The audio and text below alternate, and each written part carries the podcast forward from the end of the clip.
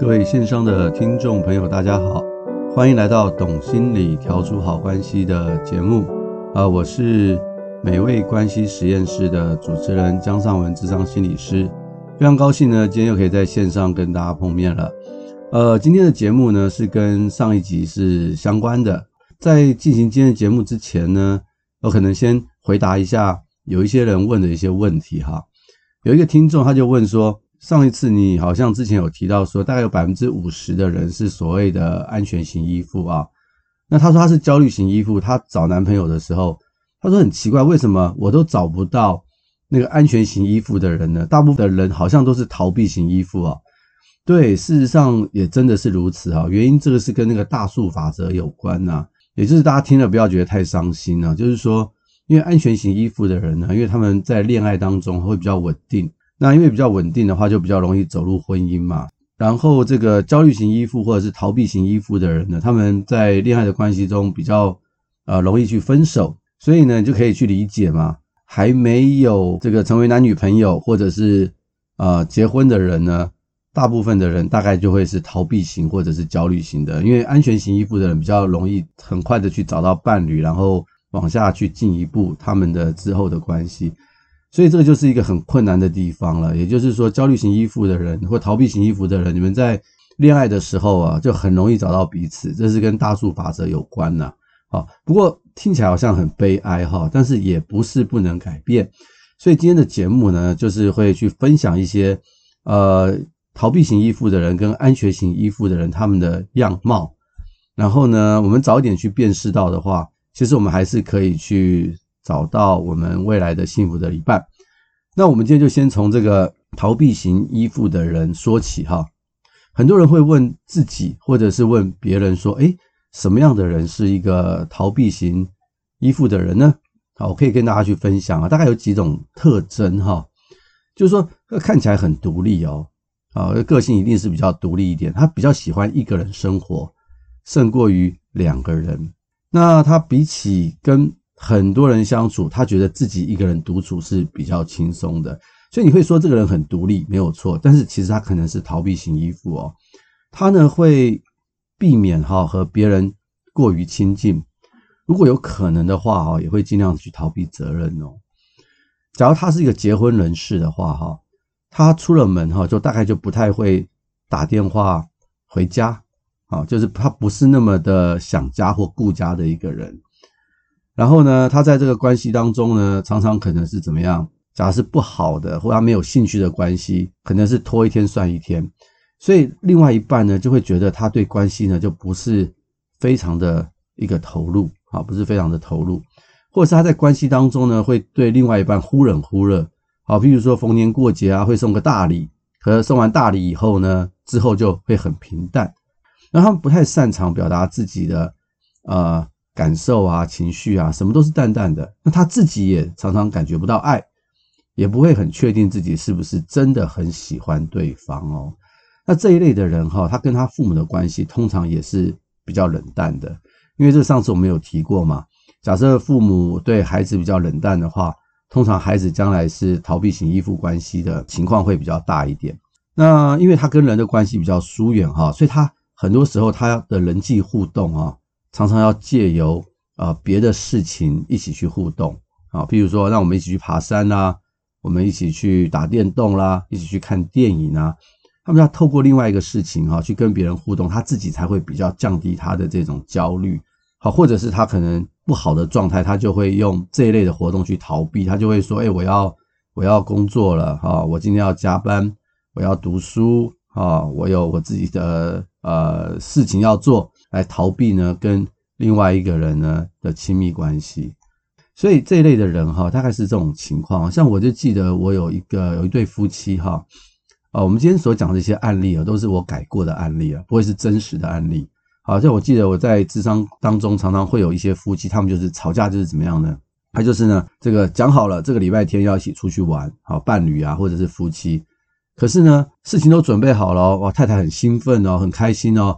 可是到了礼拜六的时候，先生就突然说：“我需要加班。”或者是他就生病了，或者是呢，他突然想起来有什么事情要去做。那当然，这个太太就会很沮丧嘛。那偶尔一次还可以啊，但是你就会发现，常常这种事情就会不断的发生。那这太太就很生气，就会很困扰。为什么我们每一次要出门的时候，你都会有事情？呃，不过看起来他还真的就是有事情。所以他这种哈，就是有很可能他这种属于逃避型依附，他就是用这些事情呢来逃避这个亲密感哈。所以呢，这就是一种逃避型依附的人的一些特征哦。那假如你用这个脑科学啊去研究他们的话，有些字词他们会非常的敏感，譬如说哈。他们会发现说，假如出现了需要啊，或者是纠缠这一类的字眼的时候，他们会很快的有反应，因为他们很怕什么呢？很怕别人会依赖他，那他就会失去自己的这个空间了。所以他们这种人就是常常会处在一种这样的一一种状态。那这种状态呢，就会让人感觉到是非常非常辛苦的一种情况啊。好啊，以上啊就是一些这种逃避型依附的人的一些个性哈。那我可以举一些例子给大家听哦。那这些例子也当然就是我，呃，不是我的真实个案，是一个模拟的个案哈。譬如说，呃，有一个人他叫做，嗯，叫 Michael 好了，他有一个交往大概十年的对象哦，十年哦，很长的时间哦。可是他总觉得啊，伴侣在他的眼中啊，不如自己聪明。那他心里面总是对这段关系呢，存着不满。那他也觉得。少了一些什么，他或者是他还觉得更好的对象可能会在下一秒就会出现。有这样心态的人哈，可能就是在依附关系当中是属于逃避型依附哦，或者是哈有另外一个我曾经的一个个案哈，就是她已经跟她的男朋友啊已经相处两年了，可是她却常常很怀念她单身时候的自由自在的感觉。可是其实她忘了一件事情哦，她在单身的时候是非常的孤单。甚至是忧郁啊，很焦虑啊。可是她有男友的时候，她很开心。可是她在有男友的时候呢，她又觉得好像很怀念自由的感觉。这种哈，就可能是这种逃避型依附哦。另外一个个案呢，就是说他是一个看起来每样事情都是非常好的，高富帅啊，这些条件都有。然后他呢，很清楚的知道他想要寻找妻子的条件。一定要怎么样啊？漂亮啊，热爱工作啊，必须要呃是一个贤妻良母啦，必须要怎么样怎么样，有非常多理想化的一个情人的条件啊。可是呢，到目前为止，他换了很多的女朋友，还是没有办法找到理想中的他。另外一个就是他已经结婚了十十几年了，可是他他总觉得他很想呢单独有机会去做一些事情，像是一个人旅行。他觉得他的生活啊，却被婚姻完全的捆住，然后他常常很羡慕一个人，羡慕那些他还没有结婚的一些朋友们可以单身的生活。这种也可能是属于这种所谓的逃避型的依附哈。所以，我以上这些例子哈，都可以让你去思考一下你自己，或者是你身边的人哦，会不会有这样的一种感觉啊？那很多时候，这种逃避型依附的人哈，他们在对跟这个呃另外一半的关系当中哈。常常会采取一些我们所谓的疏离战术啊，这种疏离战术呢，通常呢，他可以说是有意识的，或者是没有意识的。他常常会说这些话哈，大家也可以听听看。他可能会哈，会常常觉得说，当另外一半跟他谈说，哎，我们下一步怎么样啊？我们要不要结婚啊？他会告诉你说，我觉得我还没有准备好定下来，或者是呢，他可能会常常注意或者是挑剔伴侣一些不完美的小地方。还有一个最恐怖的就是呢，他常常会觉得旧爱还是最美。他对于前任的那种恋情会有一种执着。那为什么会这样子哈？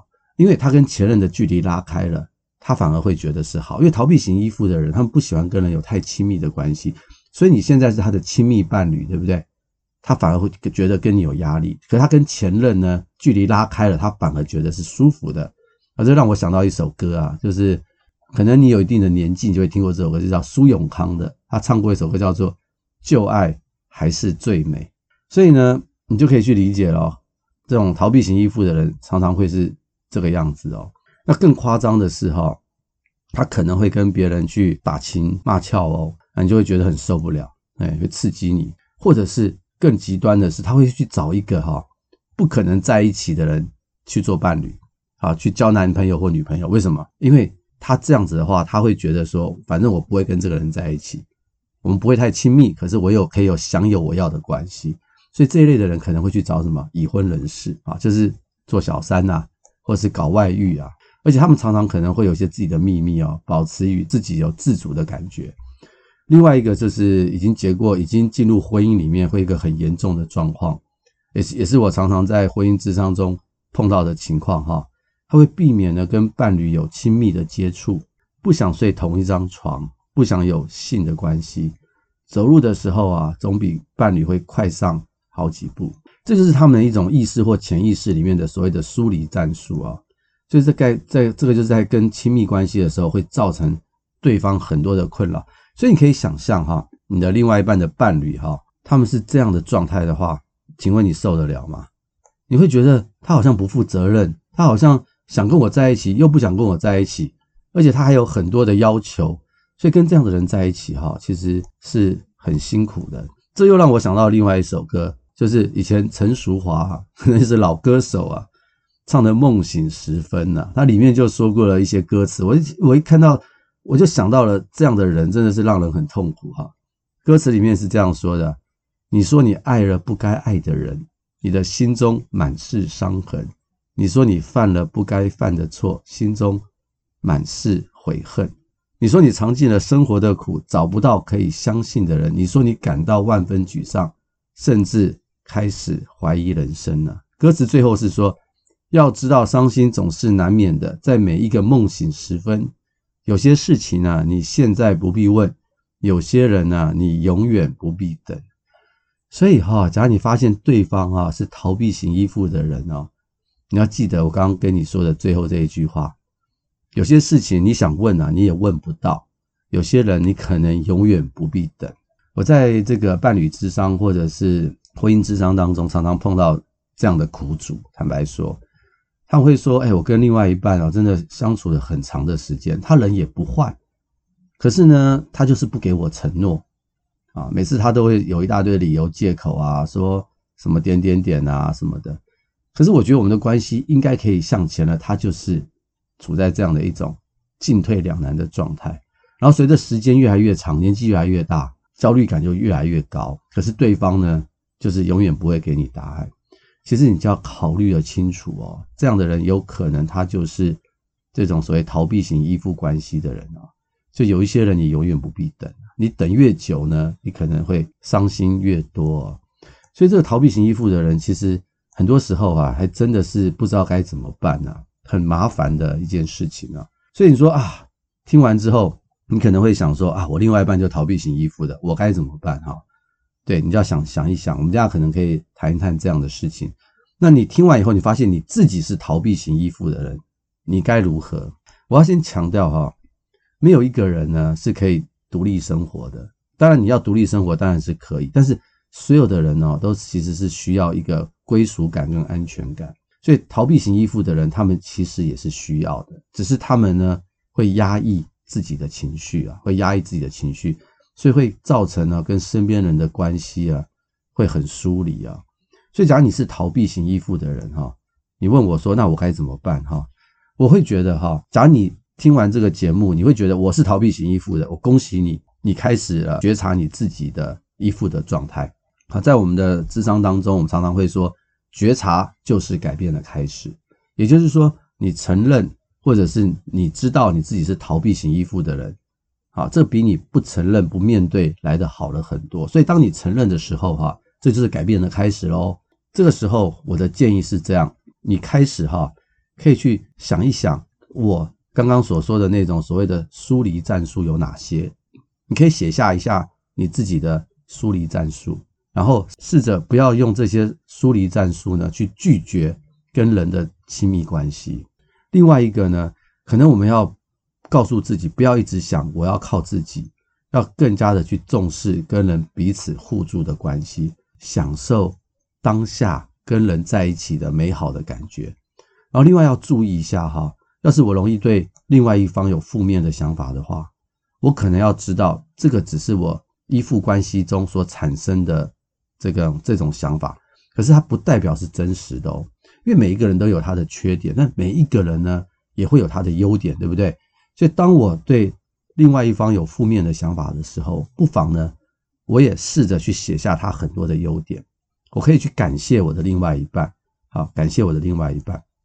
另外一个，千万不要觉得旧爱就是最美，这这个是完全是错误的，这反而会让我们不会活在当下，我们会以为距离拉开了才有美感，其实不是的，人跟人的关系呢，是距离越近，其实是越好。虽然有冲突，但是可以试着去解决。以上呢，就是你可以去写下一些你自己的一些疏离战术，以及去觉察自己的一些情况。当然呢，最好的方式啊。就是你是逃避型依附的人，你最好找一个安全型依附的人在一起，因为呢，安全型依附的人呢，他们可以在这个情感当中啊，比较能够去包容你的状况。当你觉得你被照顾了，你会觉得越来越安全，所以你就不用呢再用逃避的方式去拒绝那种害怕受伤的感觉，你反而可以去靠近这个安全型的伴侣。好，所以最好也是你可以找一个安全型依附的人。能够在一起，当然呢，这些你都做了，你还是觉得，嗯，有些东西我还是想去多讨论一下。那我我会觉得，你或许可以试试看去寻找智商，因为这是很多智商师会推荐的方式。因为借由智商呢，可以去修复你童年的原生家庭的一些问题。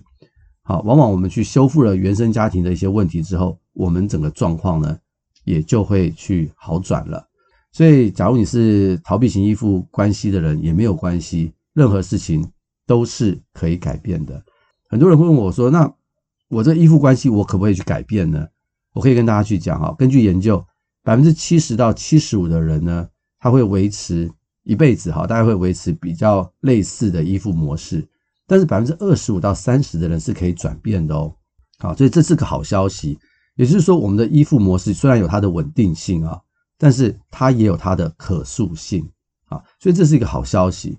所以只要我们愿意改变哈，我们的依附关系其实是可以改变的哦。所以以上就是跟大家去分享这个逃避型的依附哈。那接下来跟他去分享这个安全型的依附到底是长什么样子哈。啊，关于这个安全型依附哦，有很多的研究哦。这个多伦多大学有个学者叫 Patrick Allen 哈，他用四个月的研究啊，追踪了一百位的大学生。他们发现发现哈，假如是跟安全型依附的人呢谈恋爱的话，不管是哪一方哈，双方都会有这个非常高度的满足感、信任感跟投入度。也就是说，你的伴侣只要有一方哈是安全型依附的话，这个恋爱的感情都会很不错。两个非安全型依附的人在一起，譬如说焦虑的跟焦虑的，焦虑的跟逃避的啊，逃避的跟逃避的。这两种人在一起的时候，哈，他们的在恋爱当中的满足感、信任感跟投入度啊，都会降低很多。所以换句话说，哈，能够挑安全型依附的人谈恋爱哦，是一件非常好的事情。因为哈，安全型依附的人格特征，哈，他们会在爱情当中会有很多的好处，哈。譬如说，哈，安全型依附的人呢，他们是比较善于去缓解这个冲突。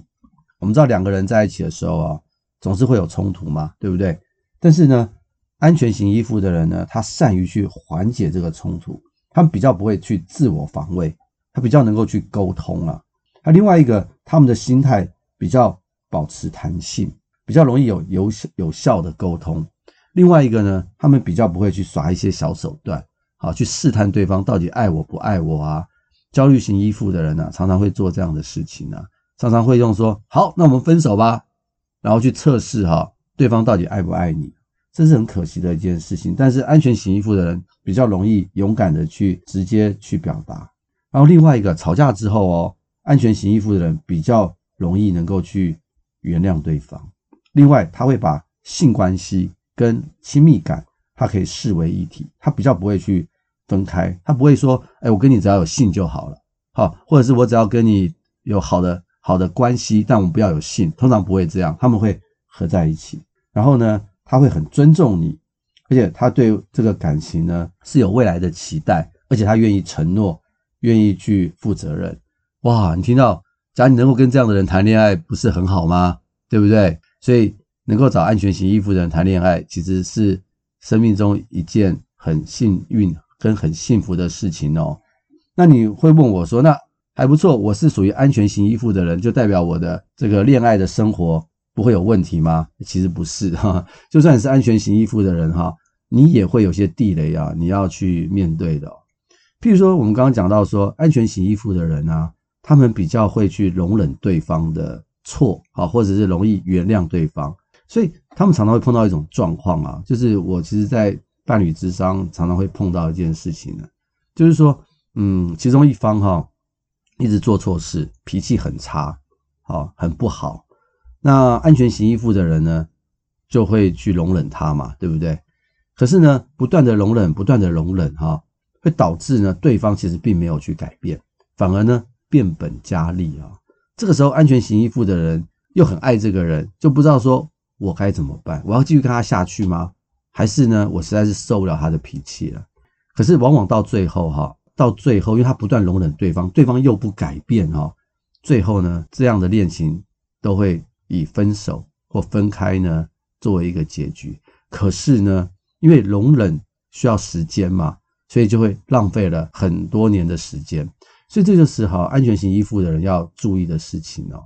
也就是说，当对方你刚真的感觉到对方不会改变的时候，或许我们就要这个认赔杀出，或者是。你发现说，你本来是一个安全型依附的人，可是你跟另外一个人在一起，你也开始变成焦虑或者是逃避型依附的话，这时候你就要很小心了。这时候代表说你受到了对方的影响，你本来是安全的，你开始变变成焦虑或或者是逃避了。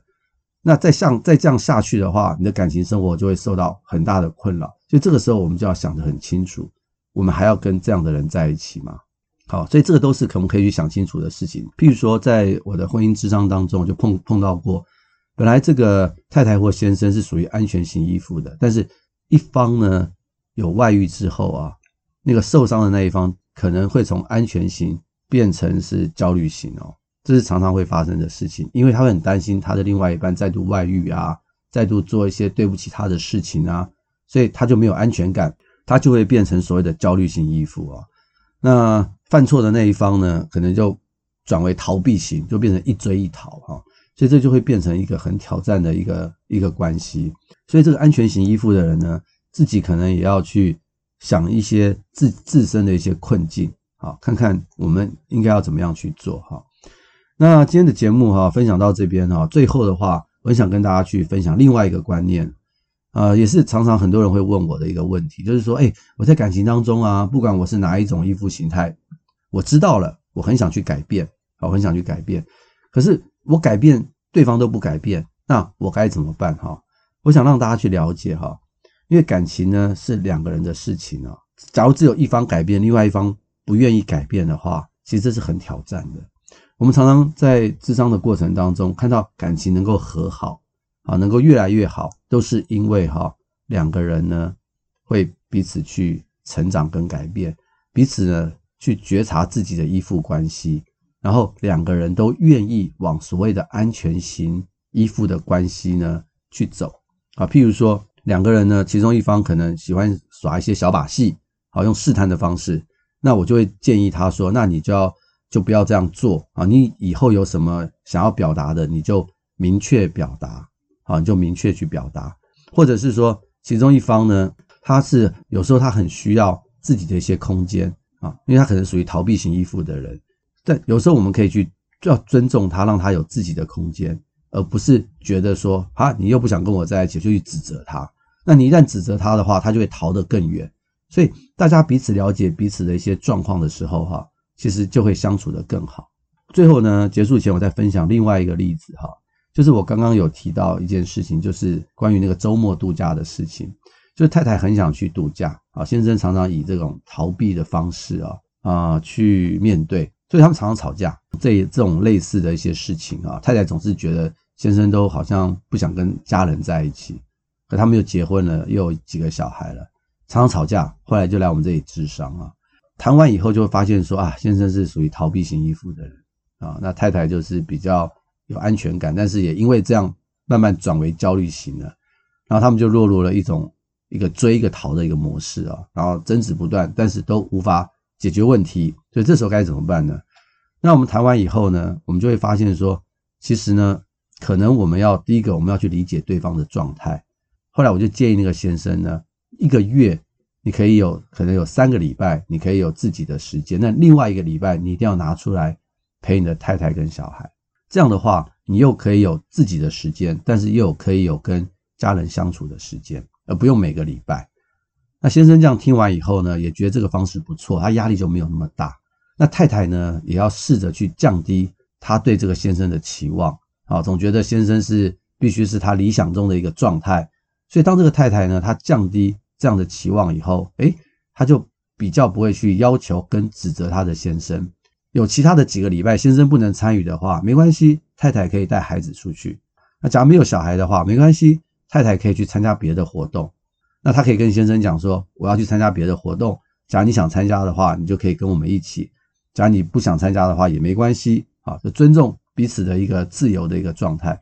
所以这个都是哈可以去协调的，不不代表说一定就这个会走入这个死胡同，一定注定要以分手、分开啊、离婚。为一个最后的结局，不一定，只要双方愿意去沟通，双方愿意去调整这个期待，双方知道自己的依附状态，也能够了解对方的依附状态的话，其实呢，婚姻还是可以走下去的，因为毕竟不会有两个人是一样的，本来就需要沟通，本来就需要改变，所以这就是我今天跟大家去分享的一些一些这个观念跟例子。好，那也希望今天的这个节目呢，能够给大家一些帮助。啊，或者是你可以协助到您呢，去觉察到一些自己的情况跟身边伴侣的情况。